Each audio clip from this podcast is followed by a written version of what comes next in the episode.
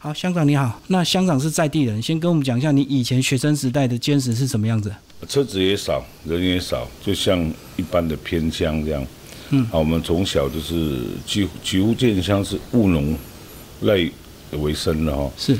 所以很少有朝向观光或者是其他，找不到一间民宿民宿业跟现在的坚持差距非常大。好，那你学生时代就喜欢念书吗？很皮，念书普通普通。嗯。但是，啊，有些孩子的潜力不不一定是在学业上可以发挥出来。我认为是这样。好，那香港一路念书的科系差异非常大。我在。高中是读农校，好农校，然后是读土木，农业土木的，所以啊，从高中就对啊一些建设或者是我们设计也比较有兴趣，所以到了因为家境比较清寒，我们只能不是从军就是从警，或者是去考公务人员。我想原住民历史背景就是原住民清寒。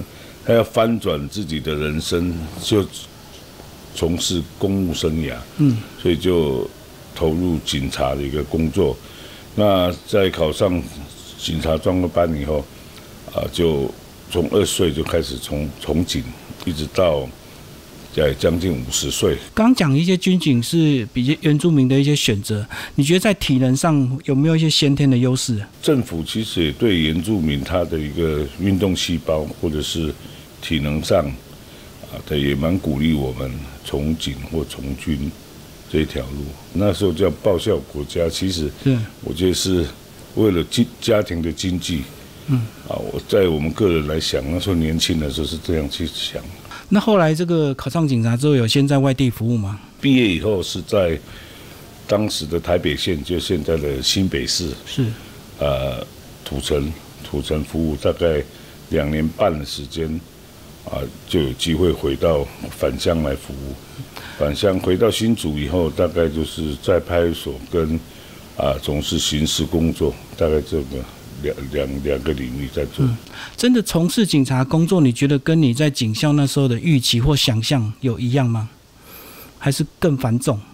哎，其实警察真的是他掌管的事务是。千头万绪太多，他是所有服务业里面最复杂，我认为最复杂的哈。啊，尤其警察也办军事管理的一个团队，所以长官他们的要求呢，基层都要接招嘛，所以所以我觉得警察工作是非常复杂的。你以前习惯吗？就是当你是年轻警察的时候，其实警察工作熟能生巧了，你只要认真去。愿意去学每一项，包括交通事故处理啦，或刑事案件的查缉、行政作业这些流程，你只要愿意去学，我觉得都都可以胜任了。那到了二零一八年，是你第一次？二零一四年的时候，其实有选过一次，就是落败。是那次没上。对。第二次是在二零一八年的时候，嗯，呃，第一次选的时候是请假参选，对乡民所有的。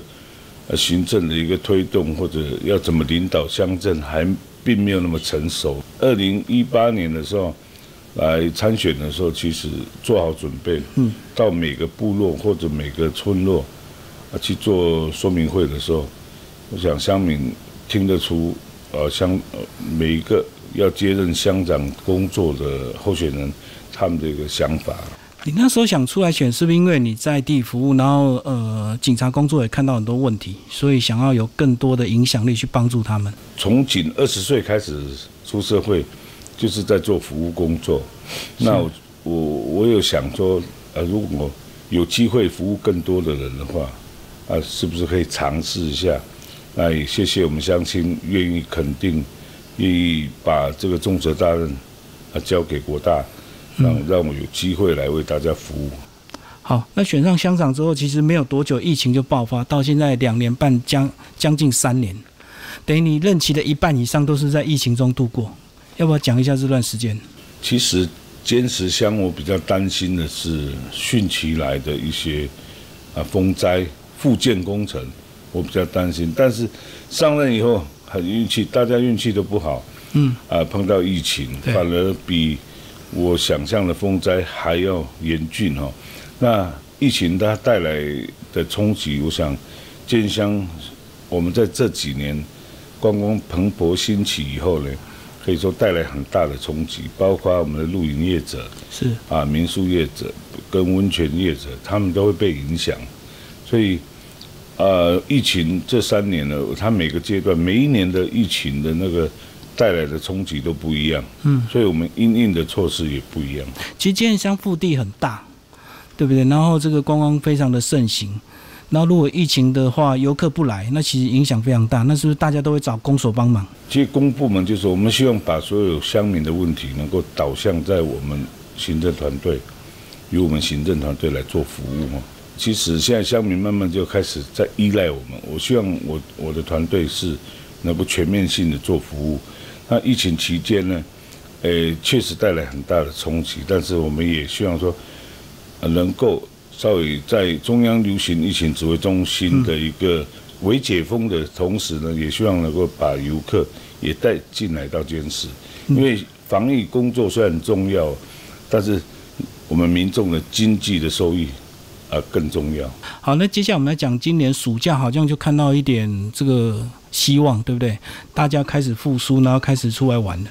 讲一下这个呃，这次你们开始准备的一系列的这个推动活动。疫情虽然来，我觉得每一个危机就是我们转机的一个机会了啊，所以国人不能出国的机会比较少了。同时呢，我们让国人觉得来到坚持就像出国一样，所以到今天为止，我们每个例假日几乎都是车水马龙，嗯，对，和游客非常非常的多。那反而我们要面对的问题是怎么样疏解交通的一个回堵的情形。嗯，还有垃圾问题，是大概这个我们要重视现在这个问题。那建乡各景点的这个我我们的这个开发跟发展呢，其实我们是有阶段性的在做。那我们希望说未来啊，在我的任期内，能够把每个村落的景点的蓝带，我们规划成一个套装行程，嗯，让来地访的游客，不管是三天两夜或者两天一夜，啊，都有一个啊很完整的一个套装行程。我来坚持这几天才发现，你们有区分所谓的前山后山。那怎么样两边比较平衡？后山真的是有点偏远了。呃，其实这个是在早期就从渔老安部哈，现在我们称为渔老，呃，分为分界点了哈。对，但是虽然有分前后山，但是我们建乡对乡民的服务，包括基础建设的一个整建或者改善，是没有分前后山。我们全建乡其实我们都当成一家人。好，我们来讲最近的大事——太阳勇士的这个接碑。其实，在一九九七年就已经有泰勇士的雕像哦，那时候啊、好像是云天宝呃老乡长他所啊、建制的，然后在二零一二年的苏拉台风啊，因为那那时候的降雨量超过一千毫米，给建乡带来很大的一个呃冲击，所以包括我们的泰雅雕像就在那个时候啊。掉到水里面滑下来啊，啊，所以我其实我希望说每一个打卡景点或者是啊我们的步道都要赋予它一个所谓的传说，有一些历史故事在那边。所以我我我我跟我的乡民讲说，它不是掉下去，它是下去射鱼的。嗯，哦，那我们原住民这个狩猎或者是打鱼的这个习性，其实到现在还保存着。是，然后。透过杨县长的一个支持跟啊认同呢，他我我建议杨县长是不是可以打造一个啊更坚固这个适合的一个地点，我们再来把泰雅啊勇士雕像呢能够再重塑起来啊，得到县长的一个同意，所以这个头这个整个雕像呢，在中央我们要争取，其实它没有相关的补助要点，所以我才跟县长去做这样的一个争取。县长也愿意出啊，总造价一千五百万里面的七十趴，也就是一千零五十万。那我们在去年五月三号就获得县长的一个核定，核定以后我们就开始做设计，啊，包括整个它的这个雕塑的一个造型，我们都经过了好几次的讨论，嗯，包括专家学者，包括一些历史学者，我们去怎么样去把重塑起来。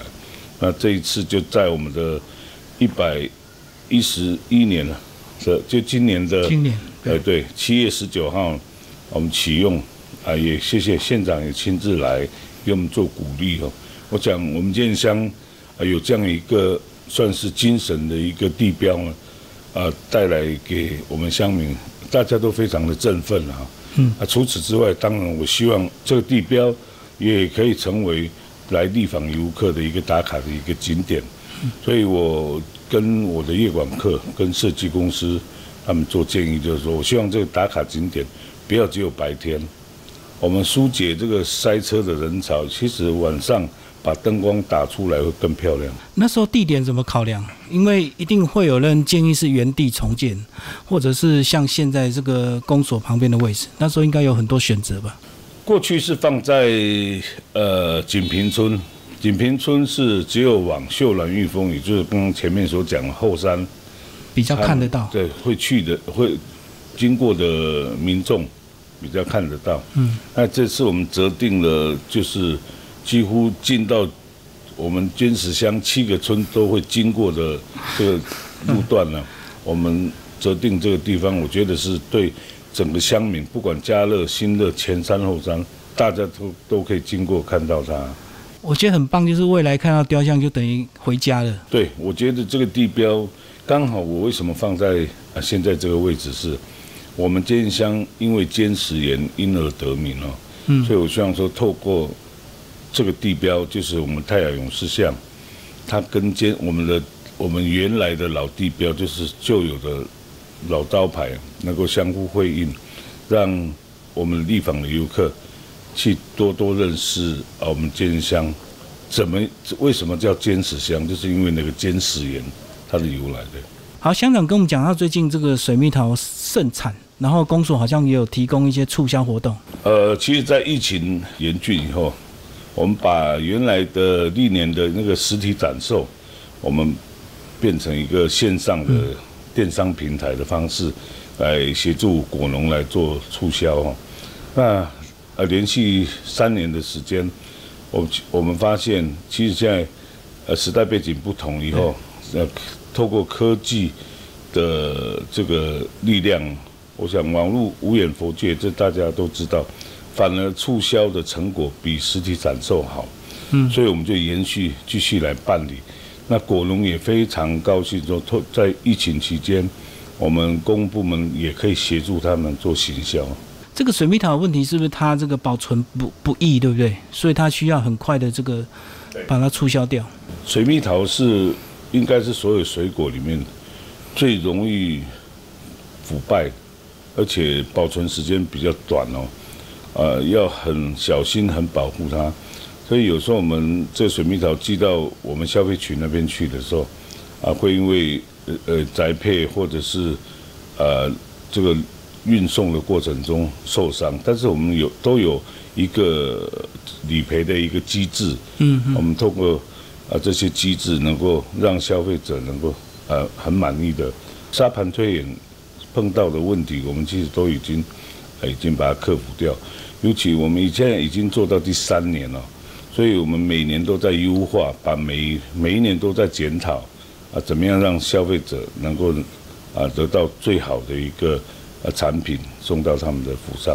好，最后乡长讲一下你未来的一些规划吧。呃，坚持乡，我觉得如果光虽然是以农业哦呃为为主，但是我希望说啊，透过观光能够带动整个包括农业。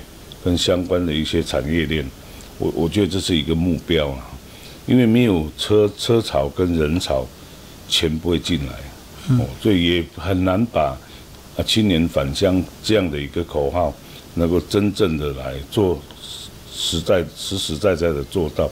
那我们希望说，透过观光增加所有的就就业率，然后带动整个农业或其他的啊民宿、露营产业呢。然后让年轻人愿意返乡，年轻人返乡以后才会照顾老人家。我们就希望说，把建乡打造成老壮中青幼共同生存、共荣、共享，然后一个非常宜居的一个原住民乡镇。真的，年轻人如果不返乡的话，就会造成所谓的隔代教养，也会衍生后续很多问题啊。其实建乡隔代教养还是多，还是蛮多的这样的一个呃呃个案哦。呃，还有隔壁教养都有，就是连都没有老人家靠隔壁叔叔伯伯帮忙教养。因为其实我觉得原乡可能从以前对孩子的照顾，不像在都会区，把孩子当成温室的花朵。嗯，我们原乡的孩子，从就包括我在内哦，我们就像土鸡一样，早上放出去，傍晚自己会回来。回来吃饭的，哦，对，所以他们我们原乡原住民就已经从小就已经有那种独立自主的一个观念，都靠自己。但是最近因为因为在有些乡民他在家乡可能没有呃从事务农或者没有土地可以经营他的农场，所以只能往外去发展，在都会区来就业。嗯，他的第二代也在都会区就就学，所以生活非常的艰困了。所以我们希望说，呃，这些隔代教养的也好，或者是呃老老幼妇孺呢，我们希望说，透过每一个我们的包括公共运输或者一些福利政策，能够听到很多微弱的声音，我们去主动来协助他。所以在这几年，呃，上任以后我就呃组成一个所谓的行动志工团，嗯，希望呃透过这个团队能够去主动发掘我们部落所有呃这个比较困境的乡民，怎么去协助他这样。嗯，好，谢谢我们乡长。